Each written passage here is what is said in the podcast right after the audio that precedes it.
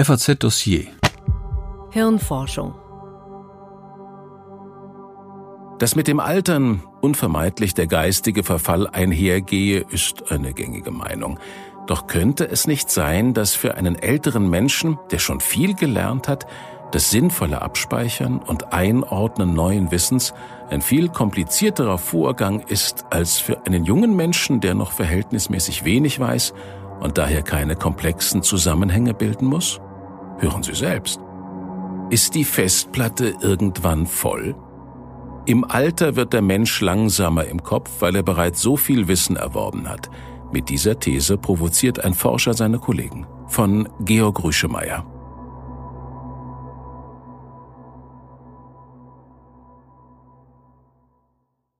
Schon wieder versucht, die Haustür mit dem falschen Schlüssel zu öffnen? Schon wieder nicht auf den Namen des langjährigen Kollegen vom zweiten Stock gekommen? Wieder mal zum Supermarkt gefahren und die Einkaufsliste auf dem Küchentisch liegen gelassen? Es sind die kleinen Dinge, die einen an der eigenen geistigen Kapazität zweifeln lassen. Vor allem, wenn man die 30 überschritten hat. Denn dann befindet sich man nach landläufiger Meinung bereits auf dem absteigenden Ast der geistigen Leistungsfähigkeit. Eine Lebensphase, die immer länger wird. In Deutschland liegt die durchschnittliche Lebenserwartung bereits bei rund 80 Jahren. Das bereitet nicht nur Rentenpolitikern Sorge. Es stellt uns auch vor die Frage, wie man dieses hohe Alter geistig halbwegs fit erleben kann.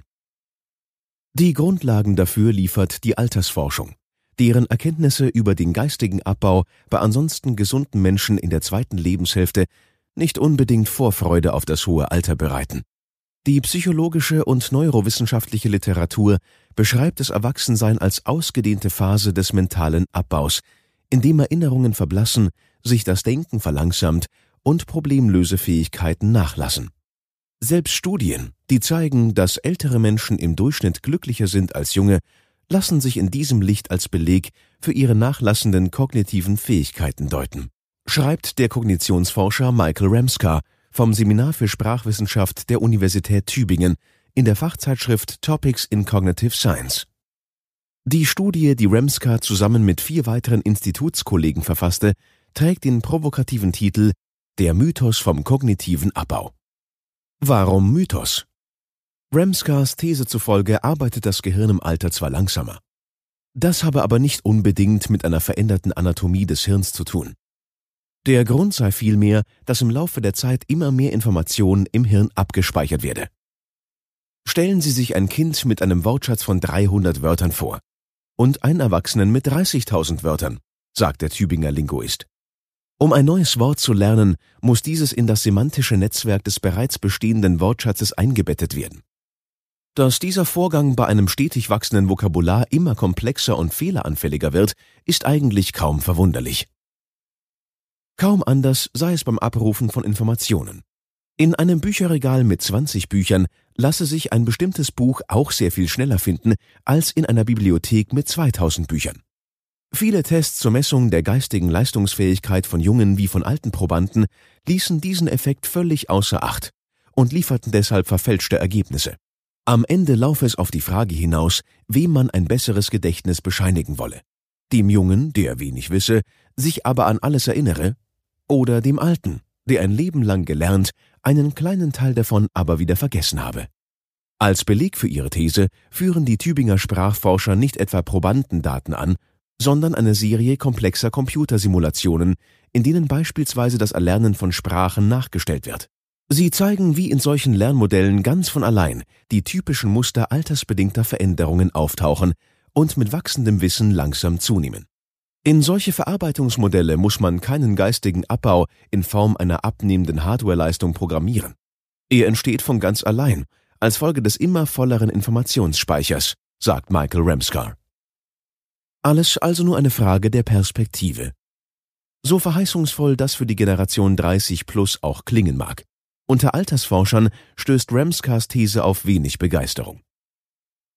Das Nachlassen unserer kognitiven Fähigkeiten ist sicher kein reines Artefakt einer Informationsüberflutung, sagt etwa der Gerontopsychiater Andreas Fellgiebel vom Universitätsklinikum Mainz.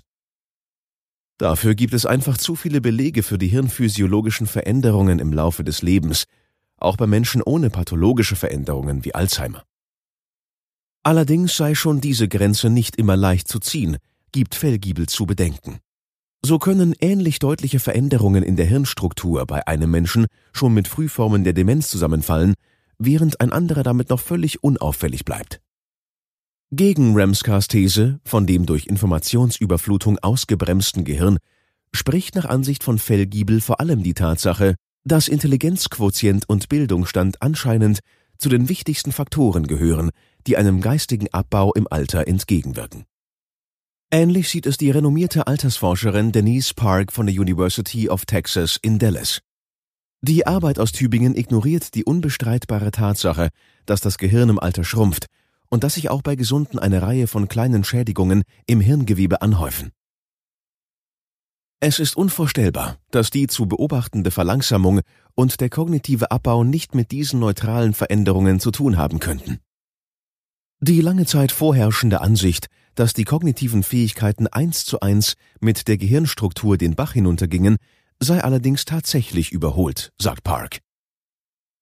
Im Alter kommen ältere Menschen erstaunlich gut zurecht, weil angesammeltes Wissen und Erfahrung sie vor vielen Effekten des Abbaus schützen. Das gilt allerdings vor allem für vertraute Verhaltensweisen. Deswegen wird der Abbau der neuralen Hardware auch in neuartigen Situationen am offensichtlichsten, in denen Wissen und Erfahrung wenig helfen. Aber auch auf neuronaler Ebene scheint das Gehirn in gewissen Grenzen die Möglichkeit zu besitzen, sich durch Umorganisation an seine nachlassende Effizienz anzupassen. Es gibt zum Beispiel gute Belege dafür, dass kognitive Aufgaben im Alter gleichmäßiger von beiden Hirnhälften übernommen werden als in der Jugend. Auf diese Weise können offenbar Defizite teilweise ausgeglichen werden, sagt Fellgiebel. In einer Studie seiner Arbeitsgruppe, die im Magazin Human Brain Mapping erschienen ist, zeigte sich beispielsweise, dass Probanden mit einer besonders gut erhaltenen Verbindung zwischen den beiden Hemisphären, dem Corpus callosum, auch den größten Transfereffekt bei einem Computertraining zeigten. Eine Vielzahl von Studien zeigt inzwischen, dass das Altern des Gehirns durchaus nicht nur ein passiver Verfall ist, sondern dass sich das Organ aktiv und dynamisch an die kognitiven und strukturellen Herausforderungen anpasst, fasst Park zusammen. Dazu gehöre eben auch, dass Ältere die Verlangsamung ihrer Hirnleistung mit Hilfe von Wissen und Erfahrungsschatz zumindest teilweise ausgleichen können. Der von Ramscar postulierte Bremseffekt eines übervollen Speichers könne dabei durchaus in bestimmten Situationen eine Rolle spielen, lasse sich aber keinesfalls auf sämtliche Bereiche der Kognition verallgemeinern. Das Paper ist nur auf die linguistische Ebene ausgerichtet findet auch Thomas Wolbers vom Deutschen Zentrum für neurodegenerative Erkrankungen der Helmholtz-Gemeinschaft in Magdeburg. Es gibt aber viele Defizite, etwa in der räumlichen Orientierung. Und da ist die Annahme nicht sinnvoll, dass hier bereits angesammelte Information eine Rolle spielen könnte.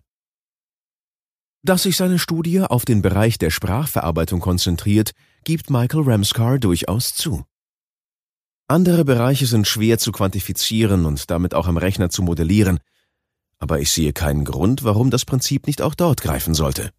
Die anatomischen Vorgänge im alternden Hirn reichen ihm als Begründung für nachlassende Geisteskräfte nicht aus. Auch in frühester Kindheit gebe es Phasen des massiven Umbaus im Gehirn, in denen ebenfalls massenhaft Nervenzellen abstürben. Nur dass man es da Reifung nennt, im Alter jedoch Verfall. Solange die Wissenschaft jedenfalls nicht genau erklären könne, wie sich kognitive Fähigkeiten aus der Struktur des Gehirns ableiten ließen, seien die beobachteten Veränderungen auf organischer und kognitiver Ebene nicht mehr als eine zeitliche Korrelation und noch lange kein Beweis für einen ursächlichen Zusammenhang. Allerdings gilt diese Warnung vor schnellen Schlüssen streng genommen für jede anerkannte wissenschaftliche Theorie. Die Frage lautet stets, bis zu welchem Ausmaß an Korrelation auf verschiedenen Ebenen man noch plausibel einen Zufallszusammenhang vermuten mag. Ob seine Computermodelle die Zusammenhänge im alternden Gehirn nun wirklich wiedergeben oder nicht. Wichtig ist Michael Ramscar auf diese Weise die noch immer dominante Vorstellung vom unvermeidlichen geistigen Verfall im Alter in Frage zu stellen. Diese Idee über einen starken negativen Einfluss auf das Leben von Millionen älterer Menschen aus der für viele belastender sei als das Altern selbst. Ihnen müsse geholfen werden, ihr Älterwerden nicht nur im Sinne eines kontinuierlichen Abbaus zu sehen. In der Praxis wird man es wohl auch mit Arthur Conan Doyles Romandetektiv Sherlock Holmes halten müssen. Der warnt seinen Freund und Biografen Dr. Watson davor, das Gehirn, das Holmes mit einer leeren Dachkammer vergleicht, mit unnützem Gerümpel vollzustellen. Ein Verständiger gibt wohl Acht, was er in seine Hirnkammer einschachtelt. Glauben Sie mir, es kommt eine Zeit, da wir für alles neu hinzugelernte etwas von dem vergessen, was wir früher gewusst haben.